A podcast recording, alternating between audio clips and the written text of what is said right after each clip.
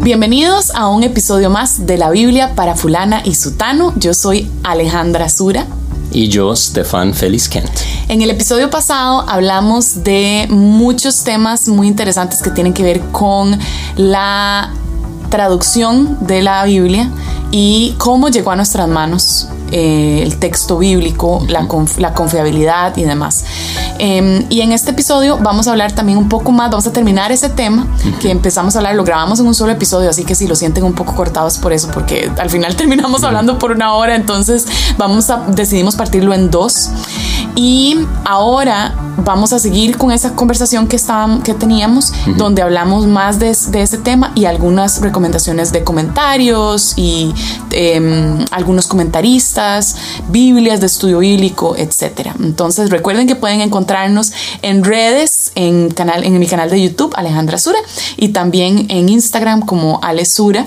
Y pueden eh, escribirnos eh, sus preguntas que contestaremos en algún episodio y escribir a fulana y sutano con z arroba gmail.com. Correcto, entonces continuemos con esta conversación. Entonces, la lógica podría ser que tenemos abundante evidencia de lo confiable que es 99% del texto bíblico y hay un par de excepciones como estas, donde quizás están fuera de lugar, por, o sea, porque no, está, no sabemos dónde se encuentran, entonces eso incluye, disminuye, incluso disminuye la duda, pero tal vez hay uno o dos, unos cuantos, o sea, pocos, poquísimos versículos que no se encuentran en, el, en la gran mayoría de textos y que entonces evidentemente para los eruditos hay algo ahí, pero no hay realmente un intermedio. O sea, no hay como unos que uno diría, bueno, es que bueno, esos son, ahí eso sí definitivamente estamos enredados, porque no sabemos qué pasó. Y estos otros más o menos hay enredo. Y estos otros no hay enredo del todo, definitivamente los vemos en todo. No, es o 100% casi que todos están ahí y todos están repetidos y todos se ven bien transcrito, transcritos, ¿verdad? en, en, cada uno. O estas muy poquísimas excepciones, excepciones que hace que ¿verdad? Que tengan que tener una nota en particular, pero no hay un, un intermedio donde uno diga, bueno, sí, esto sí nos hace realmente dudar de qué tan cuidadoso fue el proceso de copias y demás. ¿Me explico? ¿O hice un mm. enredo? Hay diferentes opiniones entre los eruditos en cuanto a cuáles manuscritos son más importantes y que debemos tomar en cuenta para, para estas decisiones. Y en algunos de los casos, los manuscritos más antiguos que tenemos no tiene el pasaje, pero sí empieza a aparecerse en los manuscritos eh, posteriores. Entonces, bueno, ¿cuál se toma en cuenta? ¿Cuál es probablemente original y cuál no? y, eso es, es, toda una ciencia um, y arte que se llama crítica textual, donde uno agarra los miles y miles de pedacitos que, que, existen de textos bíblicos y hace las comparaciones y se estudian los hábitos de los escribas, los que se dedicaban a copiar manuscritos, porque hay que recordar que no existía la imprenta todavía. Entonces todas las copias se hicieron a mano y hubo toda una vocación de escriba o copista.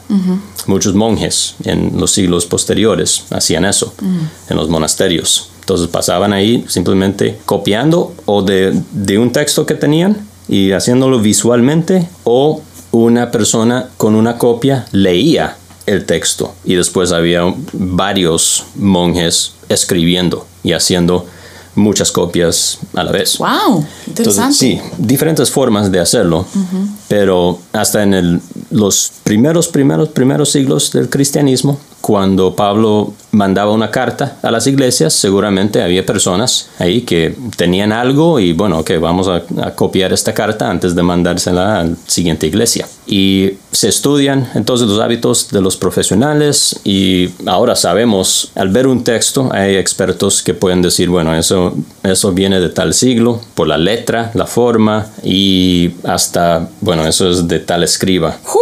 Seguro hay de escribas buenísimos y otros no tan buenos. Así como... Y hay patrones. Escribas de héroes, héroes eruditos, eruditos, héroes para los eruditos y otros que eran como, ay, no, este era un descuidado. Sí, es, es, realmente muy, muy interesante cómo recopilan todos estos datos de estos copistas solo por las copias que existen. Que, ah, bueno, este, este escriba escribe de esta forma, entonces reconoce la letra y tiene tendencias a estas cosas, a suavizar el texto o a agregar cosas explicativas para que es, sea más fácil de entender o tendencia a quitar ciertas cosas, cosas que aparecen como problemas textuales. Algunos copistas dirían, ah, bueno, eso es, eso es problemático, entonces debe ser un error de un copista anterior, entonces lo, lo borro. Y estamos hablando de errorcitos de nuevo, no, De contexto, no de texto, o sea, no de conceptos, sino como de palabritas y cosas de ese tipo. Pero sí, es, es, es toda una, una, ciencia. Fascinante. Sí, muy interesante. Mm, eh, eh, te tengo una, una pregunta. Entonces, lo que me estás diciendo es que pueden haber teólogos y eruditos que no son cristianos, que conocen la Biblia de tapa a tapa, que entienden todo esto y que quizás están en el extremo liberal donde ya quitan toda la parte sobrenatural y dirían, no, esto es solo un texto X, ¿verdad? Y, simplemente conocen muy bien el texto y listo. Ah, sí, totalmente. Muchos, muchos de ellos que estudian la Biblia como, como una obra increíble de literatura antigua. Como alguien estudiaría a Homero, por ejemplo. Y sí, conocen el texto, conocen, se memorizan el texto en hebreo y griego y, saben todo lo que dice y... Saben más que tú. Y, ah, sí, por mucho. Saben un montón acerca del texto. Mm, conocen increíblemente bien la Biblia y pasan toda la vida viendo la Biblia, sin embargo, nunca han visto la palabra, la palabra de Dios porque la palabra, a diferencia al texto impreso, la palabra de Dios es viva y es una persona. Hmm. Y están siempre, eh, ¿cómo es que dice Pablo? Siempre aprendiendo y nunca capaces de llegar a un entendimiento de la verdad. Wow. Y la palabra, cuando dices la palabra es una persona, te refieres obviamente a Jesús, no que la Biblia es una persona. Pero sí, solo para aclarar. Em, sí, si no puedes leer la Biblia por siempre, pero si no entiendes, si no ves a Jesús, te estás perdiendo todo. Y hay una realidad de que sí, o sea, sí puede pasar. Eh, dicen que la palabra no vuelve vacía. Eh, la palabra de Dios no vuelve vacía, pero ese podría ser una sacado de contexto, ¿verdad? Utilizarlo así, como que es posible que alguien lea la no es posible que alguien lea la palabra y no se vaya a convertir. O sea, eso no es lo que dice, por ejemplo, ese texto. Nada más Correcto. para aclarar eso. Este, por último, ¿qué teólogos para ti son Em, o comentaristas, eh, ¿cuáles son tus comentaristas favoritos, aunque sean en inglés? Porque yo sé que muchas de las personas que nos escuchan es en español, en inglés, y a mí me han preguntado mucho, como a quiénes recomendaría o qué Biblias de estudio recomiendo, o sea, como que las personas siempre están buscando cuáles son buenas fuentes. ¿Qué, ¿Qué teólogos tú definitivamente recomendarías, dirías son fantásticos y qué otros teólogos quizás no tanto? Como comentaristas. Hmm. Yo no sé si es meterse también en problemas de no, no, o sea, no recomendar a otros, ¿verdad? Pero creo que es bueno, es bueno para el pueblo de Dios saber quiénes están en, esta, en este espacio conservador. Y cuando hablamos de conservador, creo que también eso tiene una palabra que es una mal, tiene a veces malas implicaciones, como fundamentalistas o conservadores. Tienen como estas connotaciones negativas, como si fueran unos cerrados, religiosos, nada que ver.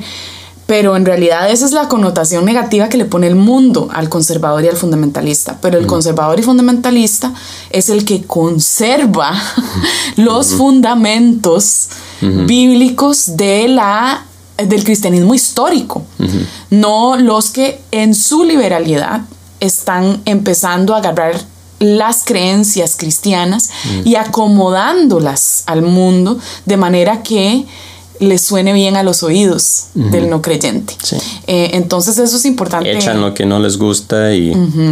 Sí. Exactamente. Entonces, sí, eh, ¿tendrías ahí, digamos, algunas recomendaciones? En realidad es, es bastante involucrada esa pregunta. O sea, ¿Cuáles comentaristas recomendaría? Bueno, eh, hay un montón. Creo que en español la colección contemporánea o la colección teológica contemporánea es excelente. No creo que haya visto yo personalmente ningún tomo que me preocupa. Eh, son traducciones de comentarios y otros libros en inglés de, de gente muy buena. Uh, Sí. Entonces esa colección es, es, es buenísima. Uno puede empezar por ahí, de nuevo, en español y uno puede eh, comprar los, los tomos individuales.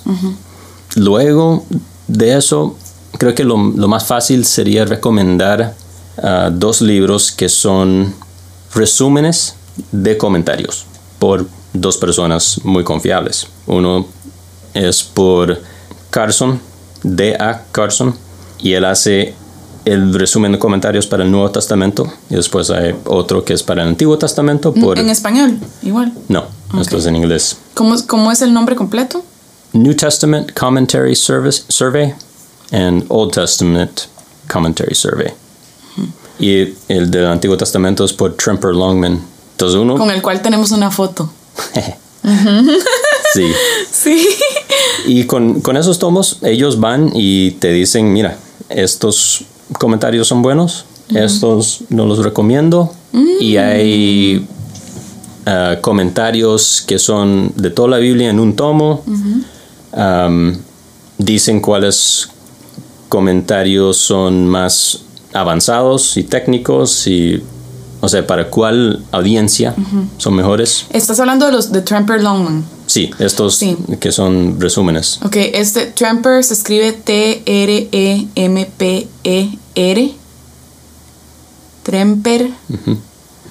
Longman, L-O-N-G-M-A-N. Tramper Longman. Ajá. Em, entonces, sí, ¿cuáles son tus, tus comentaristas preferidos cuando buscas a alguien? En inglés. Cuando quieres estudiar. Cuando quiero estudiar, realmente yo voy a esos libros para ver, porque yo no compro series ni, ni comentarios de un tomo, típicamente. Entonces, eh, varía mucho. Pero Carson, D.A. Carson, es bastante confiable. Un comentario por él. Igual que Tremper Longman en el Antiguo Testamento. Um, Leon Morris Stott. John Stott. John Stott. S-T-O-T-T. Empty Right. No. sí, yo creo que los comentarios por NT Wright W-R-I-G-H. T T. ujú. ah, valen la pena leer, creo yo. Sí, él es muy, ah, muy buen erudito y no es liberal, eso sí. Sí hay un comentario de un tomo que recomiendo típicamente para gente que no quiere algo así como muy, muy grande o complicado. Y creo que se llama en español el nuevo comentario bíblico, o tal vez el nuevo comentario bíblico del siglo XXI, eh, editado por Carson y ah, otra persona en- para el Antiguo Testamento que no recuerdo. Pero si pueden encontrar ese, es muy bueno. Y creo que hay otro, uno tal vez del editorial Baker, ah, Baker, B-A-K-E-R. Excelente. Bueno, gracias por compartir un poco esos recursos em, que yo en realidad ni, ni idea tenía que recomendar porque, bueno, yo también uso mucho los comentarios de mi Biblia. Em, me gusta el de la Biblia MacArthur, aunque muchas veces no estoy de acuerdo con sus interpretaciones o con la forma en que entonces la recomiendo, pero, pero a veces sus posturas no, sí, no, no, no son tan así, pero nunca va a decir algo súper liberal, más bien yo creo que es como extra conservador en algunas cosas, en las que yo no tanto, por ejemplo, en la, Sí, la no visión de sí, la visión de la mujer y algunas cosas que a mí me parecen como un poco ni. Pero em, Pero no tienes una lista de recursos.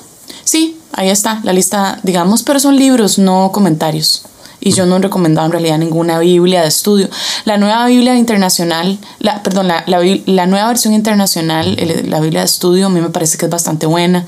Y hay otras en inglés que me gustan mucho, pero que también uso. Entonces, sí, en español, también el el comentario eh, hispano, bíblico, eh, a mí me gusta, me encanta, pero lo que pasa es que no es reformado. Eh, entonces, Y no todos los tomos son tan buenos, en Sí, ujú. sí, entonces hay que tener como su criterio para poder leerlo. Entonces, si uno es nuevo, nuevo, nuevo y no tiene muy claras algunas doctrinas o cosas, como que podría a veces leer algo y confundirse un poco, ¿verdad? Pero, pero igual en general me ha parecido un comentario que cada vez que lo leo a mí me gusta. O sea, la, la verdad es que me ha gustado, excepto su postura que no es tan reformada, sino que es un poquito más dispensacionalista, Em, que no es como mi, ¿verdad? mi forma de ver las cosas. Entonces sí, pero bueno, gracias mi amor por este montón de información que nos diste hoy, eh, que no lo teníamos planeado, pero que me pareció maravilloso que lo, que lo terminamos hablando, porque creo que muchos, muchos cristianos no tienen ni idea, incluye, incluida yo, muchas de las cosas que nos contaste hoy son nuevas para mí. Entonces sí, creo que deberíamos de hacer un video un día de estos, hablando de este tipo de cosas, creo que sería interesantísimo y ponerlo en el canal. Pero bueno, Bueno, nos, nos digan con sus comentarios. Si estas cosas fueron de bendición o de estorbo, em, de interés o no tanto, Sí. para Eh, que sepamos. Usualmente yo pongo en mi Instagram un post cuando subo un episodio, entonces nos pueden comentar ahí en Instagram. Eh, y además de esto, recuerden que pueden escribirnos a nuestro correo fulana y sutano con z arroba gmail.com donde recibimos sus preguntas y, su, y sus comentarios y feedback. Y bueno, muchas gracias por acompañarnos en este episodio Sí, será la otra semana que seguimos con capítulo 4, pero todo bien. Y bueno, un gran abrazo a todos. Hasta luego. bye.